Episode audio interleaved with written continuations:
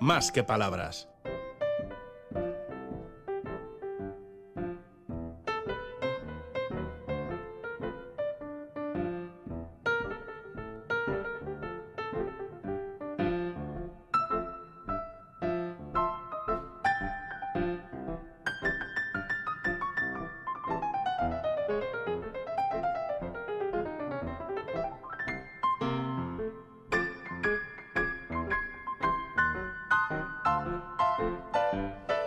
A situarnos en el año 1977 en Estados Unidos, en una ciudad costera llamada Santa Mónica. Y ahí el arquitecto canadiense Frank Gehry y su esposa Isabel Aguilera han comprado una casa. Es una casa que ha elegido ella, pero que no le hace del todo feliz a, él. Él estaba trabajando y no podía elegir la casa. Entonces le encargó esa tarea, eh, o se encargó de esa tarea, mejor dicho, eh, Isabel. Bueno, la casa la elige ella, como decíamos, y él cuando la ve, pues la encuentra muy normal, claro, es Frank Gehry. y él es arquitecto, todavía no está en, el, en el Olimpo de los arquitectos mundiales, no, no es muy conocido, no tiene demasiado dinero, aunque sí tiene imaginación, tiene muchas ideas que le sobran y con esas ideas le dará una vuelta a la casa. Bueno, una vuelta o una envoltura, por mejor decir, porque todo este relato de lo que hizo con aquella casa Gary, interesante y curioso, se ha vertido en un librito que es una delicia a través de la mirada y la escritura de otro arquitecto, Víctor Navarro, que publica Editorial Caniche y que se titula Una casa fuera de sí. Es una casa de Gary antes de el Gary que conocemos. Víctor Navarro, ¿qué tal? Bienvenido, muy buenos días. Hola, buenos días. Encantado de estar con vosotros. Muchísimas gracias por aceptar nuestra invitación. Esta casa fue odiada y admirada al mismo tiempo. Eh, ¿Cómo es tu encuentro con la casa de Gary, con la casa en la que él habitó y vivió? Bueno, la casa en realidad es una casa que se ha hecho mítica ¿no? en el mundo de la arquitectura. Yo llegué a ella de estudiante. La conocí en un viaje a California, precisamente con la universidad, y desde ese momento eh, me fascinó y seguí leyendo y enterándome ¿no? de, cómo se había producido. Porque, eh, en realidad Gary es un arquitecto que no suele teorizar mucho y no habla tanto de sus proyectos, pero yo sabía que detrás de esa casa se escondían eh, temas muy interesantes sobre la arquitectura esta decisión de, de, desconstruir la casa, porque en realidad es una deconstrucción de la casa, eh, ¿A qué respondió exactamente? ¿A una falta de dinero y, la necesidad de hacer lo que se pudiera? ¿O una estrategia también rompedora de una nueva arquitectura? Porque él, tenía la idea eh, de que la casa vieja estuviera de alguna manera intacta dentro de la casa nueva y que pudiera contemplarse como si uno mirara por una, por una ventana. Y de paso así respetar la elección de su esposa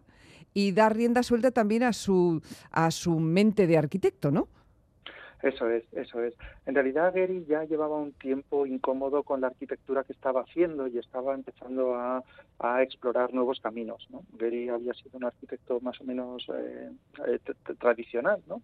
Y, llegó un momento dado en su vida que empezó a conocer a artistas, empezó a, a darse cuenta que él quería producir otro tipo de arquitectura y utilizó su casa precisamente como un laboratorio para, para darle una vuelta por completo. ¿no? Mucho del Gary que conocemos hoy en realidad está en esa casa y en otros proyectos paralelos que estaba haciendo al mismo tiempo y que le sirvieron como para, para tomar esta idea ¿no? de, de una envoltura, lo que yo llamo un tinglado, que es una especie de, todo lo que encontrarías alrededor de un cobertizo de una casa, ¿no? utilizarlo como material de trabajo para envolver esa casa, que es una casa como la que todos nos imaginamos de película americana, la que hay, eh, la que inicia, se inicia una película de Spielberg, pues ahí, ¿no? Es, esa casa. Sí, sí. ¿Y queda algo de ese Gary del 77 en sus construcciones posteriores? Eh, supongo que un ojo entrenado desde, desde la arquitectura lo ve, pero no sé si nosotros, los profanos en la materia, podríamos encontrarlo. La casa es deliciosa, por otra parte. ¿eh? Sí, la casa es muy, muy confortable, muy cómoda.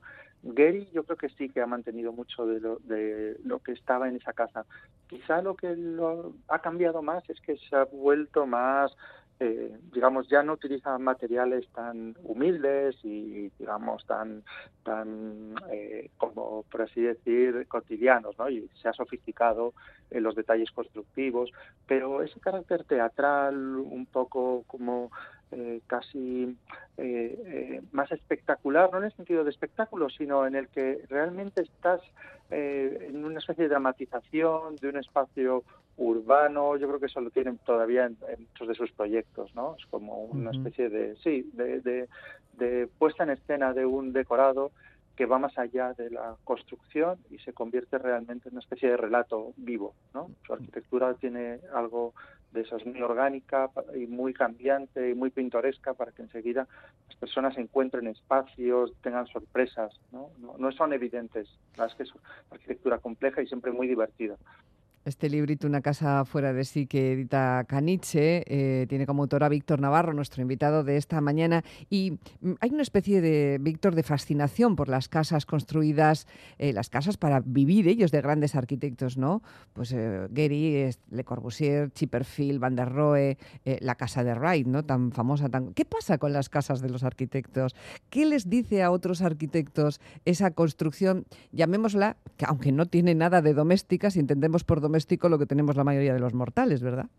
Sí, bueno, las casas en realidad siempre son pequeños laboratorios donde desplegar toda una serie de temas e intereses propios, ¿no? Son como si hicieras eh, un pequeño ensayo que luego puede coger mucha más escala. Pero si eres capaz de sintetizar tus ideas en una vivienda, entonces eres capaz de hacer una ciudad ¿no? con ellas. Y yo creo que eso es lo que tienen ¿no? las casas, que son capaces de concentrar, son como una especie de, de pequeño condensado, ¿no? un Starlux de, de arquitectura que puedes echar en cualquier sitio y generar sabor. Mm, hay capítulos en el libro, desde luego, hay planos, hay fotografías al final del mismo y también hay eh, citas completas de, del arquitecto Gehry. Eh, él decía, eh, soy un arquitecto, salgo mucho con artistas y estoy muy cerca de ellos, estoy muy involucrado con su trabajo, pero mi intención es arquitectura, es hacer arquitectura, ¿no? Pero en, un, arquitecto de, esta talla también hay un artista, ¿no? ¿Qué relación tiene ese, ese mundo, el de la arquitectura y el del arte? Bueno, están, yo creo que están muy vinculados. Es cierto que este proceso, eh, digamos, de la casa, de lo que habla específicamente es que mucha gente cuando habla de Gehry él entiende que es un artista y que las casas es una escultura, ¿no? Y en realidad yo creo que él lo explica muy bien. Él dice, no, no, yo lo que quiero hacer es arquitectura. Y un arquitecto en realidad es alguien que es capaz de producir un espacio habitable, en el que ocurran las funciones del día a día, en el que celebres el cumpleaños de tu hijo y al mismo tiempo eh, leas un libro y prepares la cena y te vayas a dormir. Y todo ese proceso de la vida se tiene que dar en un lugar en el que además ocurren otras cosas, que te descubra eh, en ese proceso eh, la luz, cómo mirar a los vecinos, cómo aislarte, cómo estar recogido, cómo de repente celebrar una fiesta. Creo que en ese, eso es muy importante, ¿no? Entender que es un espacio de sociedad, de socialización, en el que habitas con otros, en el que tienes que compartir otras cosas. Eh, y yo creo que eso es lo que consigue la arquitectura. Y cuando la arquitectura es buena, lo hace eh, para abrirte campos eh, ¿no? inimaginables. ¿no? eh, no son unas horas de sol precisas por la mañana para un sitio concreto para leer, ¿no? Un programa que precisamente habla de libros, pues nada mejor que, que ¿no? descubrir esos pequeños placeres de, la vida y, esa, y esas casas buenas lo hacen, lo hacen sin duda. Eh, el libro ya decíamos que tiene planos y fotografías de algunas casas previas a la casa de Gary, mm, hechas por Gary, y también de la propia casa envuelta y de ese juego de dentro y fuera que desarrolló en la casa holandesa Rosa que eligió, que eligió su esposa, su mujer. Mm, si hubiera que describir esa casa a quienes nos están escuchando, esto es la radio, no es la tele. La tele tendría aquí jugaría con ventaja, pero nosotros jugamos con la ventaja de la descripción del profesional. ¿Cómo podemos describir esa casa? Bueno, pues en el fondo, yo si tuviera que describirla, diría que se pusieran la imagen de Alicia en el País de las Maravillas, cuando crece mucho y de repente pasa por los brazos por dentro de la otra de la casa, ¿no? Y se queda como eh, la casa por fuera es un vestido y, Alicia está dentro. Pues un poco pasa lo mismo, ¿no? La casa rosa es Alicia y la casa nueva de Gay se queda pequeña, se queda como rota porque la, la has destrozado en ese crecimiento inmenso de Alicia. Pues eh, la casa es así, ¿no? Es una casa pequeña al lado de la otra, pero en ese espacio intermedio que genera, como en ese lugar que te queda entre el vestido y el cuerpo, es donde se produce la vida de la nueva casa de, de ¿no? Es donde está de repente la cocina, es donde está parte del salón, ¿no? Ocurren esos espacios un poco maravillosos. Eso que hablaba, ¿no? Que decías al principio, que es que desde la casa nueva ves la casa antigua, reutiliza las ventanas, a veces las convierte con espejo, a veces quita todas las paredes, entonces solo deja la estructura de madera es una casa que está hecha eh, desconstruyendo, ¿no? Deconstruyendo precisamente, quitando capas, eliminando lo no importante y haciendo al final una especie de, lo que yo digo, un Lars von Trier, ¿no? Que es como en Dogville, esta película tan bonita en la que solo deja algunas partes para reconocer lo que era un pueblo, pues aquí deja partes de la casa antigua para que se siga reconociendo y al mismo tiempo elimina lo que no es necesario. Eh, precisamente de eso quería hablar contigo, porque mencionas, Víctor, eh, esa película, Dogville, la película de Lars von Trier, que seguro muchos de nuestros oyentes habrán, habrán visto, en la que él dibuja un pueblo sobre plano y los actores se meten en, el plano, ¿no? Entran en una habitación, entran, pero, pero solo está dibujado en el suelo, en, en una especie de gran teatro de fondo de fondo negro. Y sí que hay un ejercicio de teatralización, ¿verdad?, en la, en la casa de Guéry. Sí, sí, sí, sin, duda, sin duda. Eh, bueno, no, quiero contar el libro, pero precisamente eh, el, el kit está en ese momento en el que él se da cuenta que puede utilizar unas estrategias del teatro para producir eh, su casa. Y esas estrategias provienen de una, de una parte previa de, su vida, en la que colaboró con un arquitecto y en la que descubrió precisamente cómo producir eh, arquitectura de otra forma. Bueno, este libro no necesita de una inmersión de siete días. Es un, es un libro discreto, digamos, en el tamaño, porque apenas en 75 páginas, más luego las que eh, indica la bibliografía, pues se hacen estas descripciones, se mencionan eh, la literalidad en entrevistas, etcétera, de las palabras del propio, del propio Gary y luego están las fotografías. Eh, en una mañana lluviosa como esta que tenemos, mm, en, un par de horas pueden sacarle mucho partido y, disfrutarlo muchísimo. Así que no creo que destripemos, destripemos demasiado en esta charla que solo pretende poner los dientes largos al futuro, al futuro lector. ¿no? La casa envuelta de Guéry eh, es una casa muy curiosa que le pareció fatal al barrio burgués y ordenado donde se asentaba. A le hicieron de todo los que no estaban de acuerdo con esta casa, desde denunciarlo hasta disparar a la construcción, que yo me quedo un poco pasmada, ¿no? Santa Mónica, esa gente tan formal, todos esos abogados de los suburbios, de las afueras, tan enfadados. Bueno, estaban enfadadísimos. Les parecía un horror. Sin embargo, Gary en realidad respondía de forma eh, muy muy correcta. Les decía, bueno, es que no sé por qué os enfadéis, porque todo esto que envuelve mi casa, que era una malla de doble torsión, de doble torsión, que es la malla que, digamos, separa cualquier linde de casa, las chapas onduladas, que es la que tenían en las obras, en, los, en, las, en las obras y en los garajes de sus casas. Él lo que venía a decir es que todo lo que tenéis en vuestro jardín trasero, yo lo he puesto envolviendo mi casa, pero no sé por qué os enfada más eh, cuando lo pongo en mi casa que cuando lo tenéis en la parte de atrás para dejar las bicis o, el yate o lo que tuvieran, ¿no? Estos vecinos. Y en realidad es, así. Gary lo que hace es de repente eh, iluminar o, o visualizar lo que todo el mundo tiene alrededor en su día a día, pero no lo quiere ver, ¿no? Y él simplemente lo ponía en primer plano. Él porque esos materiales eran muy baratos, segundo porque eran materiales que estaban utilizando precisamente los artistas, Rosenberg, no Larry Bell, que eran como coetáneos y parecía fascinante, pero pero también porque él venía a decir que eran materiales que, que es que estaban en el día a día y que se podían utilizar, ¿no? Estaban en los clubes de golf y en, los campos de tenis a donde iban sus, ¿no? sus vecinos, pero los vecinos estaban horrorizados, no lo entendían. Eh, hay una descripción muy gráfica de Víctor Navarro, nuestro invitado, sobre esta casa. Dice, la casa rosa se estaba rebobinando, se estaba, dando marcha atrás en el, en el tiempo, eh, decapándola, ¿no? quitándole capas y capas en algunos lugares, en otros, en otros no. Hay también una reflexión que a mí me parece muy interesante acerca de, las casas que, no existen o de la casa que no existe, porque la casa de Gary ya no existe como la concibió Gary en un principio. Y en ese capítulo del libro eh, Víctor habla de la difícil conservación de la arquitectura en los archivos, como momias, dice, en el caso de los edificios convertidos en museos, como zombies en los edificios protegidos que habitan lo vivido pero se les ha otorgado la categoría de muertos, y otros como fantasmas, como la presencia intuida de lo desaparecido que queda en las ruinas. ¿En qué categoría ponemos la casa de, de?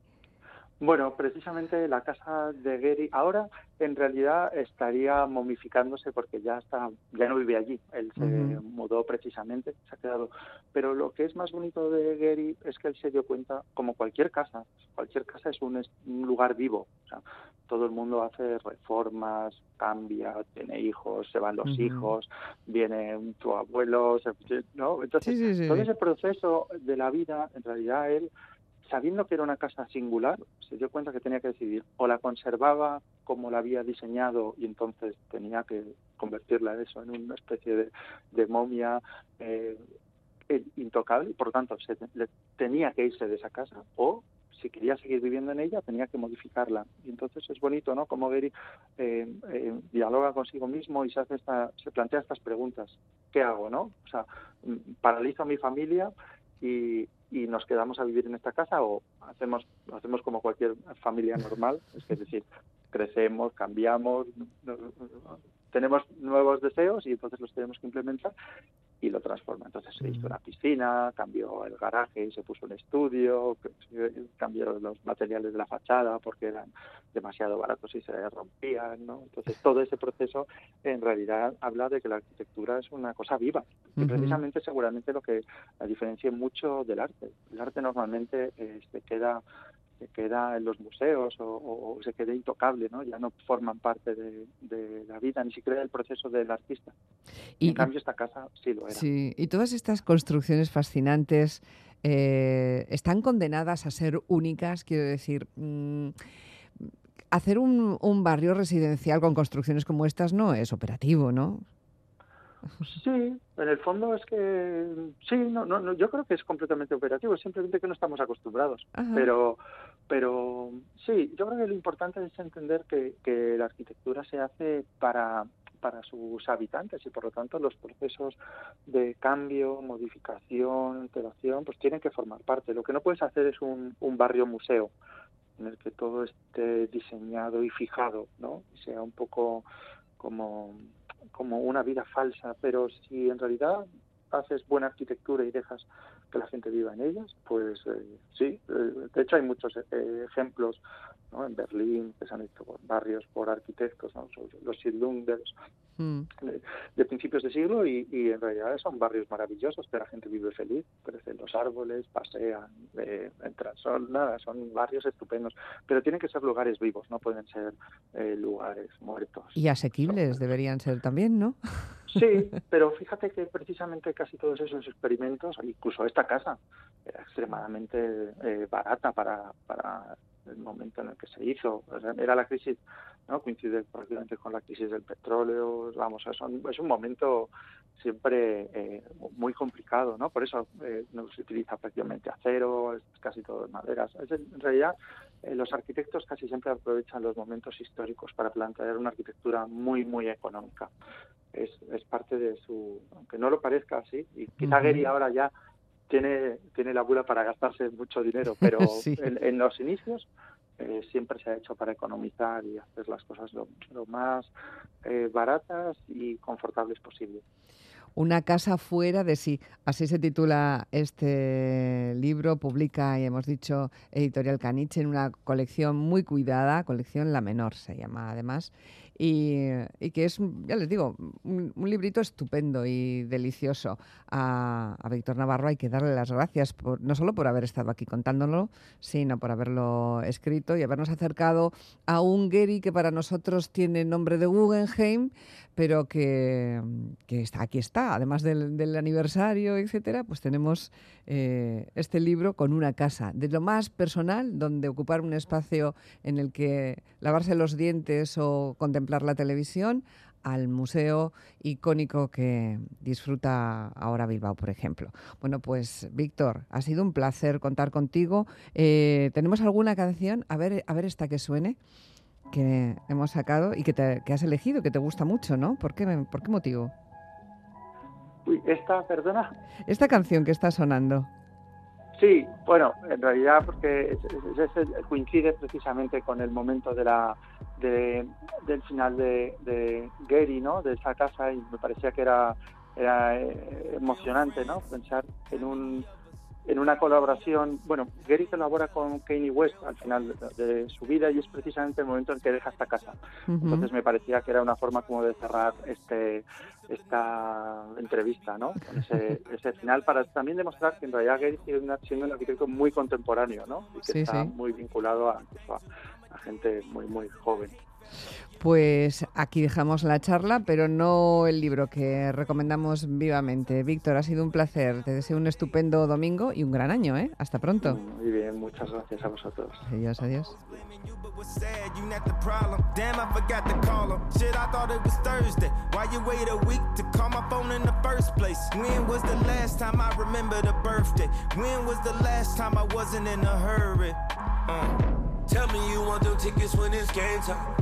Even to call your daughter on a FaceTime. Even when we was young, I used to make time. Now we be way too busy just to make time. Even for my real friends. I guess I get what I deserved on a word on the streets if they ain't heard from them. Uh, I guess I get what I deserved on a talk down on my name, throw dirt on them. I couldn't tell you how old your daughter was. Couldn't tell you how old your son is. I got my own junior on the way, dog. Plus, I already got one kid. Couldn't tell you much about the fam, dog. I just showed up for the games, dog.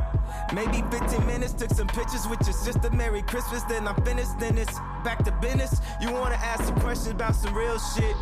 Like I ain't got enough pressure to deal with. Please don't pressure me with that bill shit. Cause everybody got them that ain't children. Oh, you been nothing but a friend to me. Niggas thinking I'm crazy, you defending me. It's funny, I ain't spoke to niggas in centuries. To be honest, dog, I ain't feeling your energy. Money turn your kin into an enemy. Niggas ain't villains, they pretend to be. Looking for uh, real friends. Real friends. How many of us? How many of us are real friends? To real friends, to the real end, to the real fall to the wheels don't spin. Yeah, yeah. To 3 a.m. Calling. How many real friends? Just to ask you a question, just to see how you was feeling.